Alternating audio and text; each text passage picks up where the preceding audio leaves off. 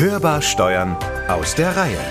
Der DATEV-Podcast mit Konstanze Elter und Carsten Fleckenstein. Wir reden mehrfach drüber. Du, dass ich jemals zu den Informatikern fahren würde, das hätte ich jetzt irgendwie auch nicht gedacht. Ja, oder ich zu den Juristen. Also wobei, wenn ich mich zurückerinnere, ich habe in beiden Disziplinen Vorlesungen gehabt. Echt im Studium? Ja, also Jura auch dann so Informationsrecht. Das Echt? war trocken. Wow. ja, ich habe ja auch ein paar Semester Jura studiert, allerdings an der Fernuni in Hagen. Da muss man ja nicht hinfahren. Also nur die Klausuren musste man dann vor Ort schreiben.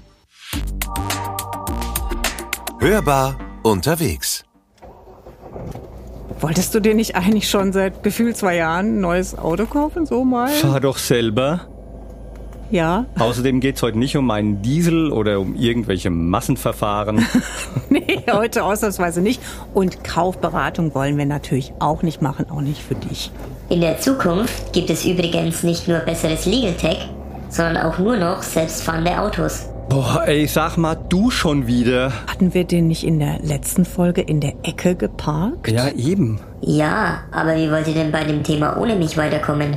Das ist ein Klugscheißer. Also bisher ging's doch auch ganz gut. Meine unfehlbare logische Analyse sagt, ihr wisst immer noch nicht genug und braucht meine Hilfe. Du hilfst nicht, du bist anstrengend. Ich weiß das auch ohne deine Analyse. Hat er nicht irgendwo einen Knopf zum Ausschalten? Kannst du da mal gucken, so Ja, ganz pst, unauffällig? Aber nicht, nicht, pst, leise. Wir ignorieren ihn jetzt einfach. Aber übrigens, apropos Auto, wir hätten auch mit dem Bus zur Uni fahren können.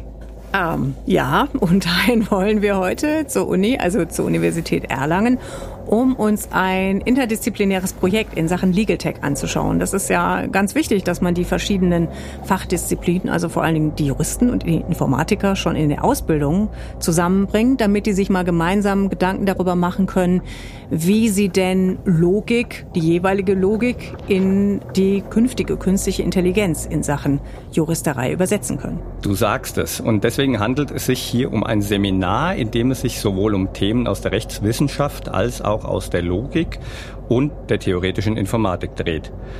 Das hat unter anderem Professor Dr. Axel Adrian ins Leben gerufen. und da eben ein paar Studierende zusammengebracht, die dann gemeinsam Fragen der Logik untersuchen und zunächst mal schauen, wo die in der juristischen Methodenlehre beantwortet werden und wie sie behandelt werden, wenn Recht angewendet wird und auch wo möglicherweise die Grenzen der Logik in der Rechtswissenschaft liegen. Und dann geht es natürlich darum, welche formalen Systeme in der theoretischen Informatik diskutiert werden, um dann diese bestehenden juristischen Normen zu formalisieren oder formalisieren zu können. Denn das ist wichtig in der KI, also damit die Maschine sozusagen korrekt funktioniert. damit die weiß, was sie dann später zu urteilen hat. Genau. Wollen mal gucken, ob das klappt. Ich könnte mir vorstellen, dass es dabei auch einige Probleme gibt. Ach, guck mal, Sicher. da sind wir schon da. Da Ja. gucken wir uns das doch einfach mal an, worum es hier so geht. Ich bin ja gespannt, ob das wirklich klappt mit diesem interdisziplinären Arbeiten bei den beiden Fachrichtungen. Die haben ja so irgendwie sind speziell Ja. wahrscheinlich, und aber auf sehr unterschiedliche Weise speziell. Ja, Ja, ja. gucken wir mal. Ne? T219, du wartest im Auto. Aber Nix aber. Guck mal, da vorne ist der Aufzug. Ich glaube, wir Ja, da gehen wir hin. Elfter Stock, Elfter ich, Stock oder? war das, Ja, genau, ja. ja. Lass uns mal da rein. wow, der ist ganz schön schnell.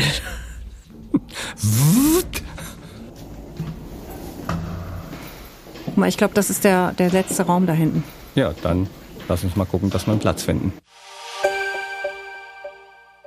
Ja, grüß Gott zusammen. Ich freue mich sehr, dass so viele heute zu unserer Veranstaltung erschienen sind. Wir haben volles Haus. Wir haben 15 Studierende aus mehreren Disziplinen, 10 Juristinnen und Juristen. Wir haben einen Informatiker, einen linguistischen Informatiker und drei Studierende der Digital Humanities bei uns an der FAU hier, digitale Geist- und Sozialwissenschaften. Wir freuen uns, dass wir hier einen interdisziplinären Kurs durchführen. Wir werden Gruppenarbeiten machen. Wir werden versuchen, einen juristischen Fall zu lösen und dann diese juristische Argumentation der Falllösung zu formalisieren in Logik und in ein Tool zu implementieren. dieses Projekt, ist das jetzt eigentlich das erste dieser Art? Ja, also wir machen hier an der FAU schon sehr lange im Grunde Legal Tech Veranstaltungen. Es gibt Vorlesungen, es gibt Seminare.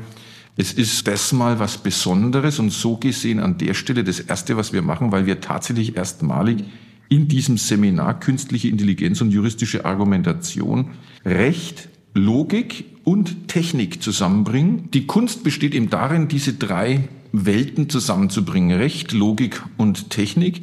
Das ist ja Logik jetzt nicht unbedingt etwas, was in irgendeinem dieser beiden ähm, Studiengänge fremd ist. Ich persönlich glaube, dass in dem juristischen Ausbildungs- und Prüfungsprogramm eigentlich das, was wir hier machen und was die Zukunft benötigt, nämlich Legal Tech zu verstehen, tatsächlich eine Spezialfrage der Rechtstheorie ist, der juristischen Methodenlehre. Das ist auch mein Steckenpferd und ich glaube, da passt das gut rein.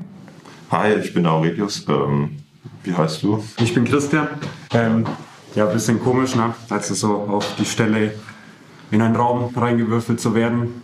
Ja, was studierst du? Was hat dich hier reingetrieben? Also ich studiere Informatik. Okay, ich bin einer von den digitalen Geisteswissenschaftlern. Ach cool. Ja. ja und wo ist da der Unterschied so zu Informatikstudium? Ich sag mal so, weniger Mathe, mehr Philosophie, egal wo es halt herkommt. Also ich persönlich habe Hintergrund in Politik und Germanistik.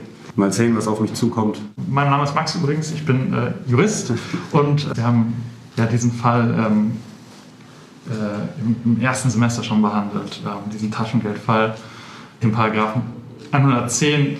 Es würde mich mal interessieren, was ihr da denkt, ähm, wie der auszulegen ist. Denn ich glaube, für Laien ist es tatsächlich etwas unintuitiv.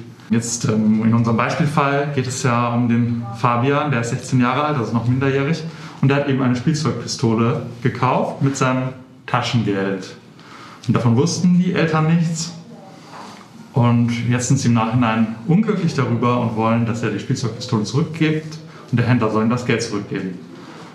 Jetzt äh, würde mich interessieren, was ihr denkt, wenn ihr diesen Paragraphen 110 lest, ähm, wie, wie dieser Fall ausgehen würde. Also eigentlich intuitiv würde ich fast sagen, er hätte ja. die Spielzeugpistole kaufen dürfen. Das ist jetzt kein Widerspruch erstmal. Ich war auch überrascht, ähm, als ich dann gelernt habe, dass es eben aber äh, genau andersrum ist, also dass die Eltern, ähm, dass, dass der Erziehungswille der Eltern in dem Fall überwiegt und äh, der Händler tatsächlich das Geld zurückerstatten muss. Krass. Es wird jetzt interessant, wie wir das in, äh, ob wir das irgendwie formalisieren können, ob wir das irgendwie logisch darstellen können. Hm. Denn auf den ersten Blick wirkt es ja unlogisch. Hm. Also müssten wir halt erstmal rausfinden, welche, welche Grundterme da vorliegen, praktisch welche Gegebenheiten man prüfen muss und in welchem Zusammenhang die stehen. Mhm. Das wäre jetzt mein Ansatz zur Formalisierung. Versteht man das sofort, was der Informatiker meint? Da braucht man dann den digitalen Geisteswissenschaftler als Übersetzer. Ich meine, wir sind ja da, um Brücken zu bauen, um Dinge zu lernen, um eben dieses Unwissen mit Wissen zu füllen. Und ähm, ich denke, dass die, ja, die, diese Divergenz gar nicht so groß ist, wie man meint. Man spricht eben von denselben Dingen, nur in anderer Tiefe und man lernt eher voneinander. Äh, man versucht das, was man eben weiß, einzubringen, dass halt jeder was davon hat. Aber tun Sie sich als Informatiker ein bisschen leichter? Die Informatik wird ja in allen möglichen Bereichen eingesetzt. Also man muss schon sagen, dass wir im Informatikstudium schon eher spezialisiert auf also unser Grundstudium sind. Also tatsächlich haben wir da wenig Einblicke in äh, andere Fächer, aber ähm, also tatsächlich belege ich dieses Fach als Teil meines Nebenfachs und in der Hinsicht ist es praktisch so die Vorsorge, dass man sich mal in einen anderen Bereich umsieht, wie man da arbeitet und wie man praktisch Informatik in diesen Bereich bringen kann. Mich würde auch interessieren, was denn ein Argument logisch macht oder besser gesagt, macht ein logisches Argument gleich Wahrheit, schafft ein logisches Argument gleich Wahrheit oder wie ist es dann auszulegen. Vor allem, was mir noch so, was noch ein bisschen unklar ist, wir haben ja den Sachverhalt im Grunde. Und wie weiß ich jetzt, dass im Grunde Fabian der Minderjährige ist im, im Taschengeldparagraf? Also wie wende ich den Paragraphen auf unseren Sachverhalt an? Das, also diese Übertragung müsste man ja auch irgendwie hinformalisieren. Kann man das mit Logik? Also mit Sicherheit. Nur, nur ähm, man muss halt sich ein, ein System schaffen, mit dem man diese, ich sage jetzt mal Übersetzungen in Anführungszeichen, machen kann, von natürlicher Sprache zu formaler Sprache. Ja, versteht ihr dieses, ähm, dieses NAI-Tool, das wir da verwenden sollen? Ich habe das mir mal kurz angeschaut und damit rumgespielt, aber ich habe noch nichts hinbekommen. Ist nicht so ganz einfach für mich. Was ist denn das für ein Tool? Also es heißt Normative AI und ähm, das, wurde, das wurde an der Uni Luxemburg entwickelt. Ähm, das ist so in der Beta-Phase, würde ich mal behaupten. Äh, da, kann man, da kann man natürliche Sprache in deontischer und einem Ausschnitt der Prädikatenlogik abbilden. Und ähm, mit dieser Abbildung, mit dieser Formalisierung praktisch, lassen sich dann bestimmte Fragen prüfen. Es scheint so, als wäre es noch direkt, im, ja, als, als wäre es noch nicht ganz fertig. Für mich scheint es eher, dass es so ein Teil des Seminars wäre, das ein bisschen mit zu evaluieren, damit zu arbeiten, die Grenzen zu testen, Verbesserungsvorschläge einzubringen. Also so ein bisschen äh, habe ich mich schon reingefuchst. Man kann zum Beispiel Text einfach annotieren, einfach deine Formalisierung, die du eben geschrieben hast, deine juristische Ausarbeitung, kannst du einfach ins Tool reinhauen und dann ähm, verschiedene Terme annotieren. Also, wenn ich das richtig verstehe, wenn ich jetzt hier so einen Satz annotiere, wie vielleicht den Paragraphen Genau. 110, dann wird ähm, meine Annotation im Hintergrund übersetzt in eine logische Formel.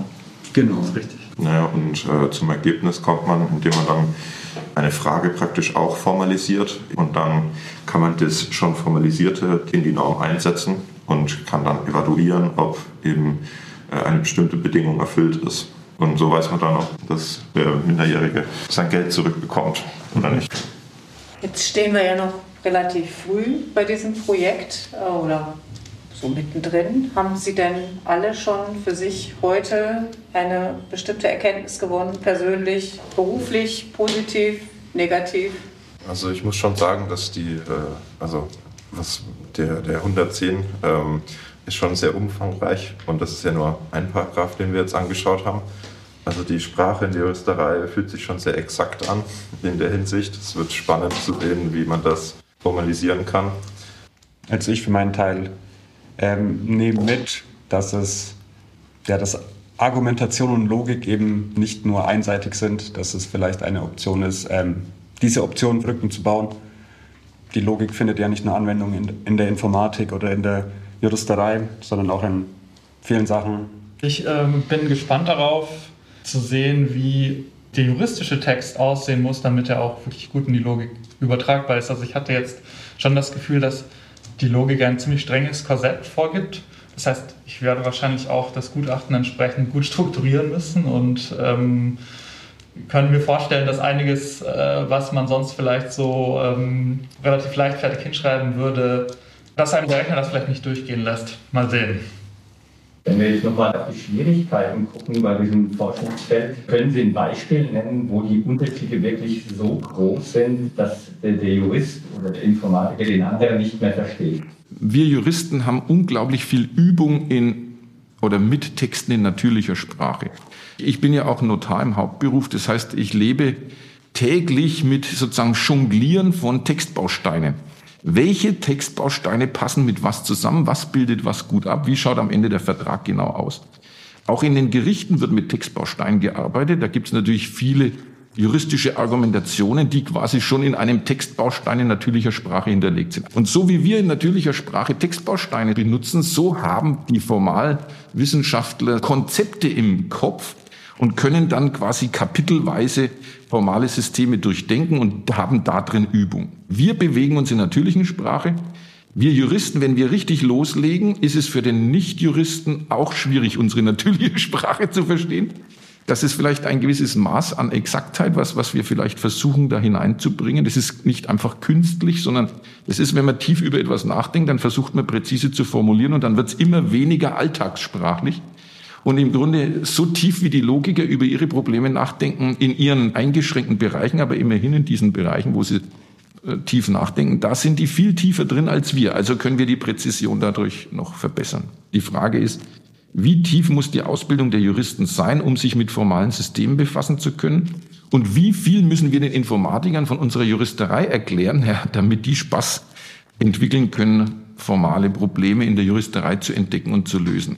Am Ende bleibt interdisziplinär zusammenzuarbeiten. Die wenigsten können sich das erlauben, beides vollständig zu verstehen. Deswegen müssen wir am Schluss aufs Team setzen. Hört es sich jetzt auch so an, dass dieses Projekt zwar das erste war, aber nicht das letzte sein wird, um die Sache weiter voranzubringen. Auf jeden Fall. Und ich habe schon geguckt, im nächsten Semester ist ein neues Logikseminar geplant und wieder interdisziplinär für Studierende aller Fächer. Ja, die müssen ja auch an dem Tool weiterarbeiten, Ach ja, genau. um, um es zu verbessern. Ne? Ja, es geht natürlich aber nicht nur darum, sondern auch darum, dass die Juristerei insgesamt nicht den Anschluss verliert, auch eben an die Informatik, damit man die künstliche Intelligenz im Ganzen weiterentwickelt. Und deswegen ist es natürlich essentiell, sich mit den anderen Logikdisziplinen an einen Tisch zu setzen. Genau, die müssen sich eben austauschen, gemeinsam mit den Problemen befassen natürlich gemeinsam auch ein bisschen Spaß haben dabei. Ja, vielleicht auch ein bisschen mehr, dann ist es kreativer. genau. Auf jeden Fall ein interessantes Experimentierfeld. Da können alle viel voneinander lernen. Und am Ende ist das dann tatsächlich auch für uns alle wichtig, wenn dann irgendwann nicht nur KI, sondern wirklich auch Legal Tech im Gericht einzieht. Denn solche Experimente oder Projekte für die Zukunft wecken dann vielleicht mehr Verständnis dafür, dass das alles tief durchdacht ist und logisch nicht widersprüchlich und gut begründbar. Und das macht dann natürlich auch die künstliche Intelligenz und Legal Tech etwas besser verständlich und wird vielleicht auch besser akzeptiert. Demnächst hörbar. Wie gut das mit der interdisziplinären Zusammenarbeit funktioniert, nicht nur in der Ausbildung und was dabei an Visionen herauskommen kann. Also Visionen, mit denen man dann nicht zum Arzt gehen muss. Ja, darüber reden wir in der nächsten und letzten Folge unserer Staffel Legal Tech. Und da reden wir dann auch nochmal mit Professor Dr. Axel Adrian. Und Professor Michael Kohlhase. Er ist Professor für Wissensrepräsentation und Verarbeitung ebenfalls an der Universität Erlangen-Nürnberg. Hören wir mal kurz rein. Die Diskussion verkürzt sich ja häufig auf dieses Richterautomat oder so etwas. Ich glaube, das ist gar nicht die interessanteste Anwendung. Eine logische Repräsentation ist etwas, was die Maschine bis ins Letzte verstehen kann. Was man auch machen könnte, wäre, dass man einen Urteilserklärer baut. Ja, ein, ein Urteil, so wie ich es zumindest verstehe. Aber Normalsterbliche können das sich nicht leisten. Wäre doch toll, wenn wir diese Sache automatisieren könnten. Ist dir eigentlich aufgefallen, dass der T219 nicht mehr aufgetaucht ist? Ja, das ist irgendwie unheimlich, ne? Also, ja, ob der vielleicht noch im Auto ist. Ich bin mal gespannt, ob der da noch sitzt oder ob der sich schon wieder irgendwo anders rumtreibt. Wir werden es sehen. Das war Hörbar Steuern, der DATEV Podcast. Damit ihr keine Folge mehr verpasst, abonniert unseren Podcast gerne und teilt ihn, empfehlt ihn weiter. Und wenn ihr mögt, bewertet ihn gerne im Podcatcher eurer Wahl. Und wenn ihr was zu sagen habt, das geht wie immer natürlich unter podcast.datev.de. Wenn ihr uns richtig was sagen wollt, also eine Nachricht auf einer virtuellen Mailbox hinterlassen wollt, dann könnt ihr das gerne unter der Telefonnummer 0800 082 6782 tun. Einfach anrufen, eure Fragen stellen, vielleicht auch ein neues Thema vorschlagen, eure Meinung sagen, was immer ihr gerne möchtet. Mein Name ist Konstanze Elter. Mein Name ist Carsten Fleckenstein. Wir wünschen euch eine gute Zeit. Bleibt optimistisch. Und hört wieder rein. Hörbar Steuern. Der Datev Podcast.